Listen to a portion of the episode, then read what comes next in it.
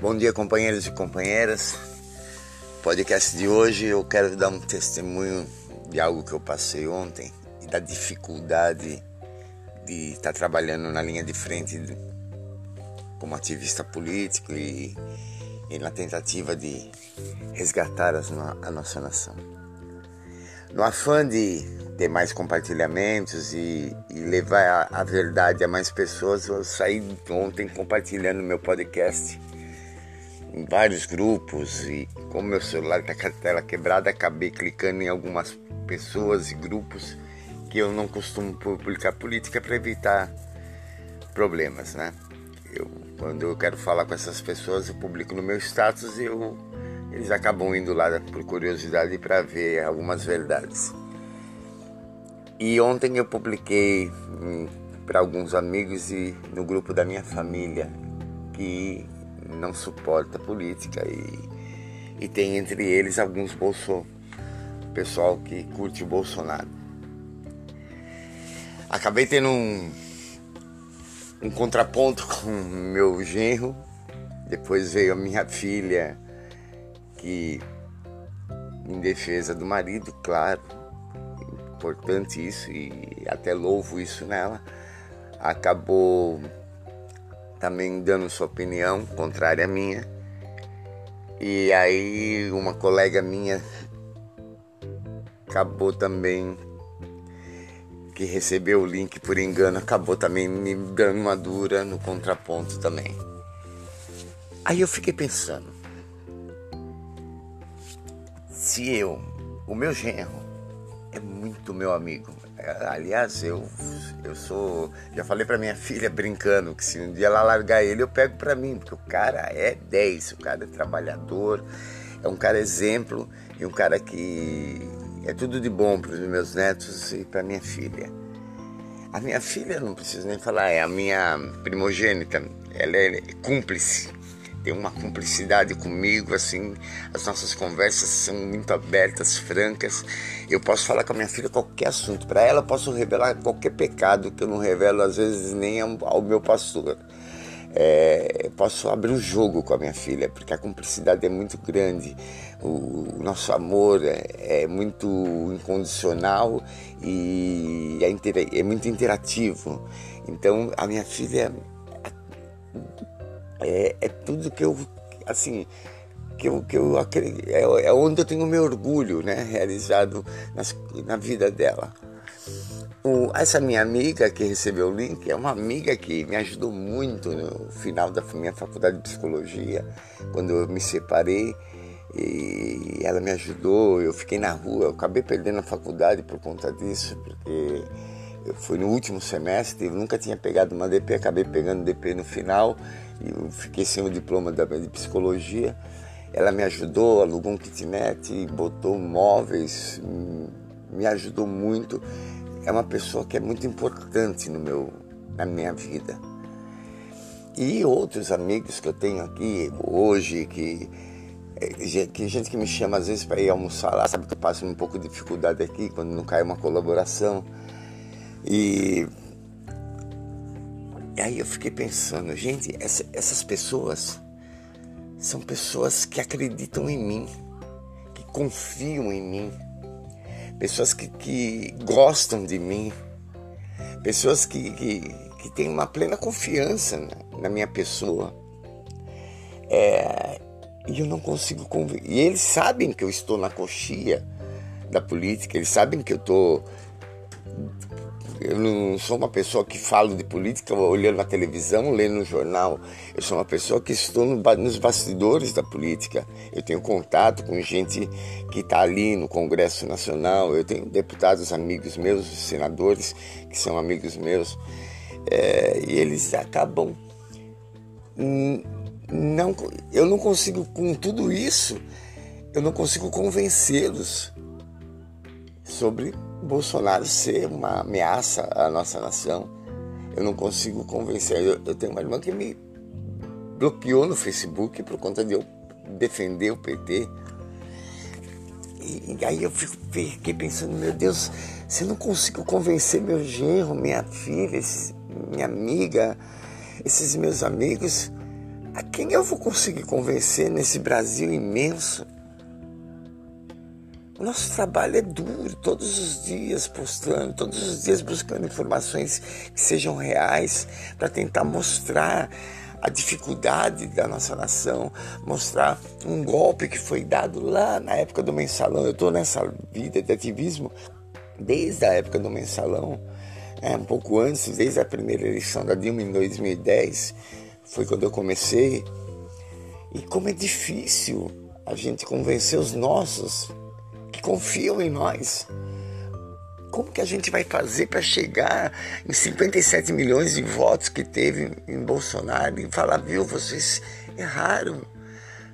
Nosso país está em perigo, não é só por conta do coronavírus e por conta de um presidente genocida que nega esse coronavírus, que está sendo trucidado no mundo porque está fazendo isso. Como que a gente vai chegar nessas pessoas, meu Deus do céu? Como que a gente vai chegar nessas pessoas? Como que a gente vai vencer na vida? Como que a gente vai vencer essa guerra que se tornou isso tudo? Não é mais, quem sabe? Eu já falei aqui no, em outros podcasts, gente, não é mais questão de pregar o socialismo ou ou pregar as ideias da esquerda, do PT, ele, ou por conta de um Lula livre que, que possa resolver tudo. É, esses são os meus, meus intentos, sim, eu quero isso para o Brasil.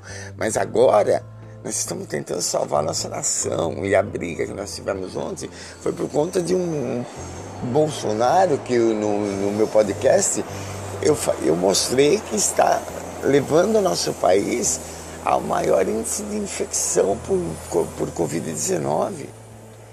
Nem a morte. Nenhum presidente maluco fazendo isso. Eu entendo meu, meu genro, porque ele sai para trabalhar todos os dias num pesqueiro. Eu entendo que a minha filha, porque ela, poxa, ela, ela teve que parar a construção da casa porque o shopping fechou e ela acabou sendo mandada embora da clínica que ela trabalha trabalhava dentro do shopping.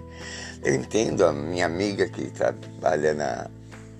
que mora em Indaiatuba e, e ela é.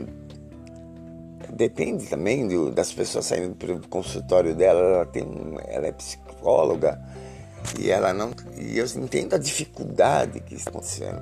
Os meus amigos, muitos que reclamam, reclamam pela questão financeira, pela questão da dificuldade do dia a dia né? Mas, gente, será que a gente vai ter que ter o nome quando esses números virarem nome de pessoas, quando esses números que são alardados aí, que são mostrados, virar o nome de um parente, de, de, um amigo, será que as pessoas vão acreditar que isso não é uma invenção da esquerda? Que isso não é uma invenção do PT, não é uma invenção agora da Globo? E olha, a Globo continua sendo lixo. Só que ela está do lado certo agora, ela está mostrando uma realidade. E ela sabe mostrar a verdade quando ela quer. Gente, vamos acordar e vamos pensar, vamos repensar as nossas metas. Porque ontem, quando eu me senti tão angustiado, quando de repente essas pessoas foram contra mim, apesar de me amarem, me conhecerem e saberem que eu não estou pregando mentiras, eu não sou disso. É, quando eles relutaram e, e tentaram combater aquilo que eu falei, eu me senti tão angustiado. Claro, de maneira nenhuma, mágoa nenhuma para eles, rancor nenhum. Imagina, para mim foi um alerta, para mim foi bom, porque falei, poxa, peraí, eu tenho que mudar o meu modo de falar, eu tenho que mudar a minha articulação, eu tenho que mudar meu foco, alguma coisa está errada, porque se eu não estou convencendo os meus, eu, como que nós vamos mudar a visão dessa nação? Vamos pensar junto nisso. Vamos pensar junto nisso.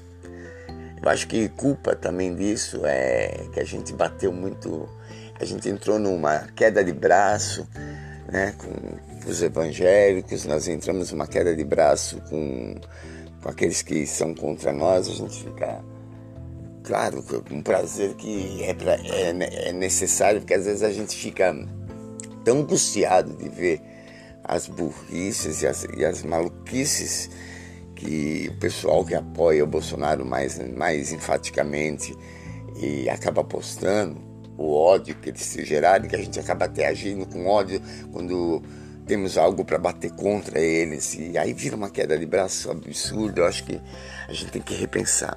A gente tem que encontrar um outro caminho para a gente chegar até essas pessoas.